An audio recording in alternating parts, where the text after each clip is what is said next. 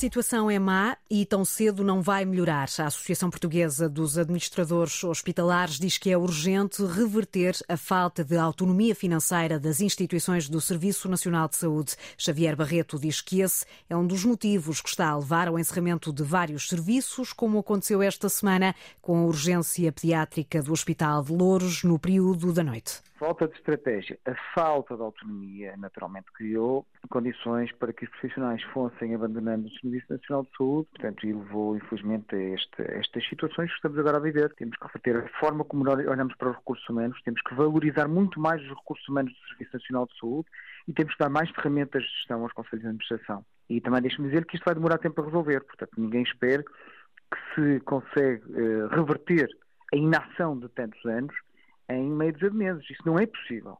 A Associação dos Administradores Hospitalares entende que o plano que está a ser preparado para as urgências da área metropolitana de Lisboa até pode ser uma boa solução. Xavier Barreto dá na Antena 1 o exemplo do que já acontece no Porto. A concentração de resposta em urgências metropolitanas pode ser uma resposta melhor para as populações, ainda que essa, essa resposta possa ficar a alguns quilómetros de distância do que termos uma resposta ao pé eh, de casa, mas que de facto é uma falsa resposta. É melhor do que aquilo que temos agora, ou do que aquilo que temos, que temos tido ao longo dos últimos meses, que é encerramentos sistemáticos de vários serviços de urgência, e mesmo nos dias em que não está encerrado, funciona muitas vezes com níveis subótimos, com escalas por preencher, e portanto não estão a dar a melhor resposta aos cidadãos. Por exemplo, no, na, na área metropolitana do Porto, existe uma urgência metropolitana que concentra a resposta noturna. Eu diria que este é um modelo uh, possível e é um modelo que eventualmente poderá responder melhor às populações. Declarações do presidente da Associação dos Administradores Hospitalares, Xavier Barreto. Para hoje está marcado um protesto da Comissão de Utentes do Hospital Beatriz Ângelo, em Lourdes. A Comissão acusa o Ministério da Saúde de não ter acautelado a saída de médicos deste hospital depois do fim da parceria público-privada. A manifestação está marcada para as sete da tarde. O presidente da República remete eventuais alterações à lei dos metadados para a revisão constitucional que está em curso. Marcelo Rebelo de Sousa foi questionado questionado esta manhã sobre esse tema, à margem do aniversário do Tribunal Constitucional, depois de esta semana o Tribunal da Relação de Évora ter anulado uma grande parte do acórdão do processo de Tancos. Os juízes desembargadores consideraram ilegal a produção de prova com base nos metadados das comunicações móveis, sem se pronunciar sobre o caso concreto de Tancos. Marcelo Rebelo de Sousa aponta como caminho a atual revisão constitucional. É um tema que pode ser tratado em matéria de revisão constitucional e penso que há essa ideia. Vamos ver se assim é e há acordo para resolver esse problema. Esse é um dos desafios futuros que esse, antecipa esse é para é um, o sistema esse é um outro português. pode ser o da emergência sanitária. Vamos ver se está. Declarações do Presidente da República numa decisão muito contestada por vários procuradores. O Tribunal Constitucional proibiu, no ano passado, o armazenamento e conservação dos metadados para efeitos de investigação criminal.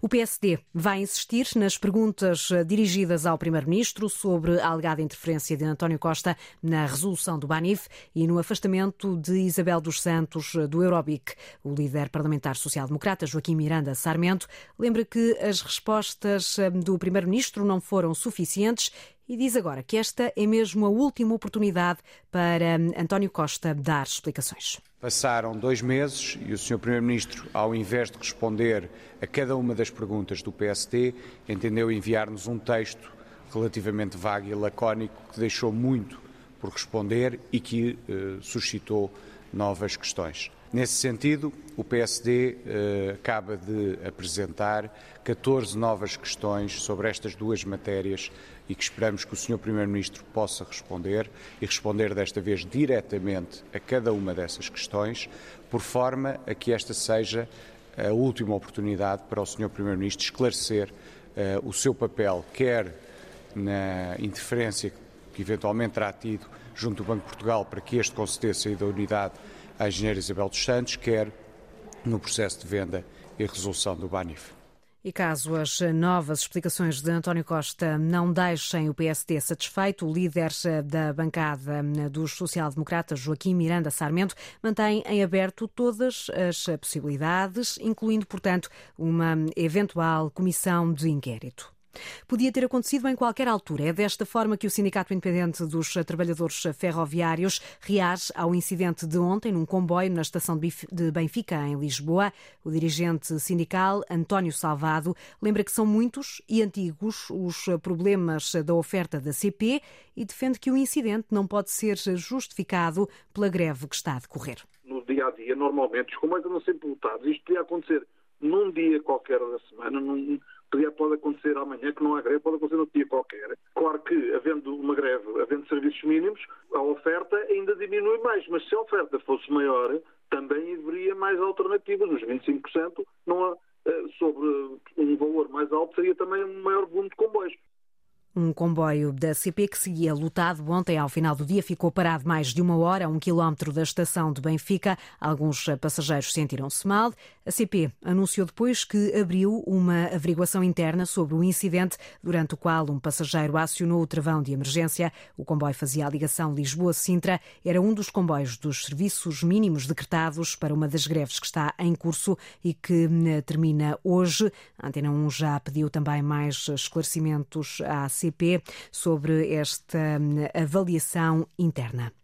É uma exigência feita por centenas de católicos aos bispos portugueses. Amanhã, a Conferência Episcopal vai reunir-se para analisar o relatório da comissão que investigou os abusos sexuais na Igreja Católica.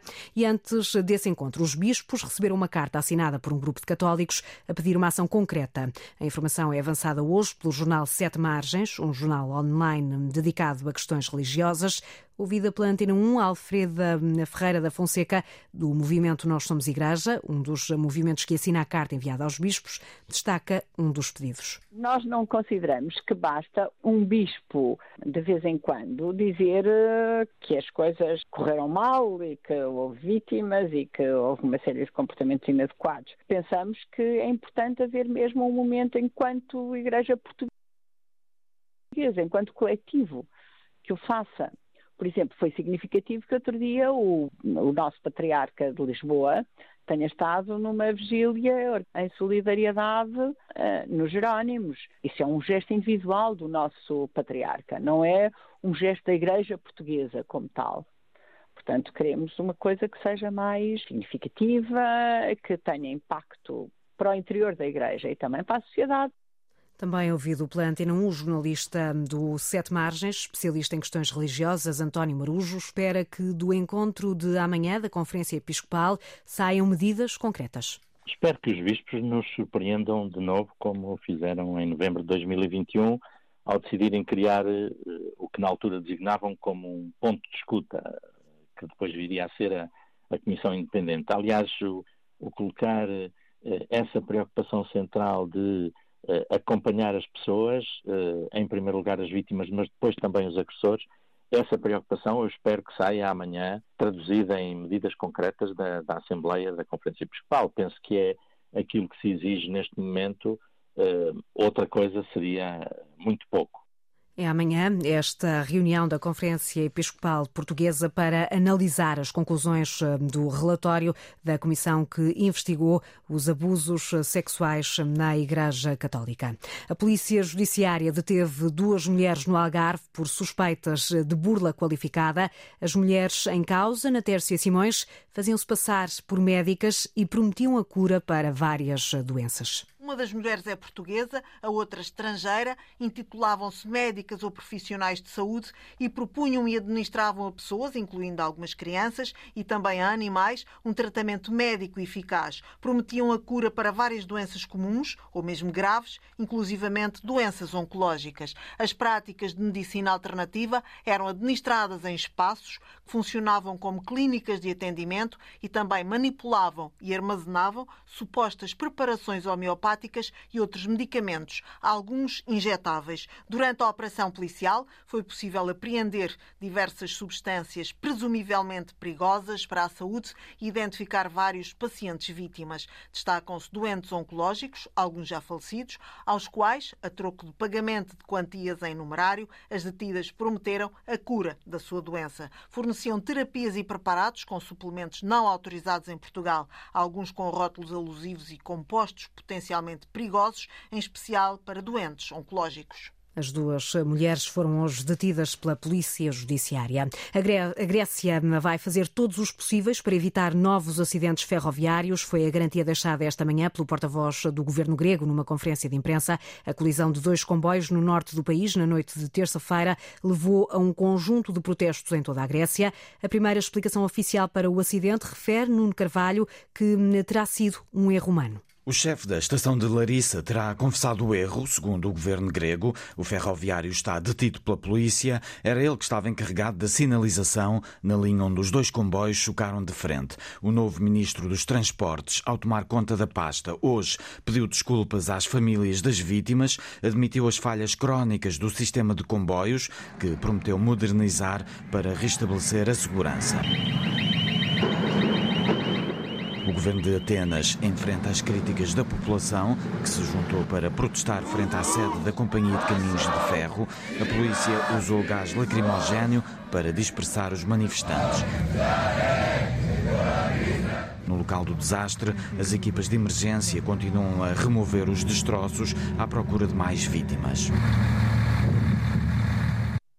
Os trabalhos que continuam na Grécia depois do acidente ferroviário na noite de terça-feira, um acidente que levou à demissão do ministro grego dos Transportes. A Ucrânia nega as acusações do Kremlin, Kiev garante que são falsas as denúncias russas sobre ações de sabotagem ucranianas na região fronteiriça de Briansk. A informação foi avançada hoje pela principal agência de notícias da Rússia e levou o presidente Vladimir Putin a convocar o Conselho de Segurança Nacional para uma reunião de emergência.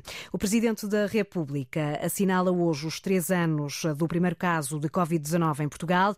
Numa nota publicada na página da Presidência da República na internet, Marcelo Rebelo de Sousa pede que não, deixem, não deixemos de tirar ilações sobre as alterações a concretizar no futuro. O Presidente recorda a data, 2 de março de 2020, deixa uma palavra de conforto a todos os afetados pela pandemia e reforça o apreço ao trabalho feito por em prol da saúde.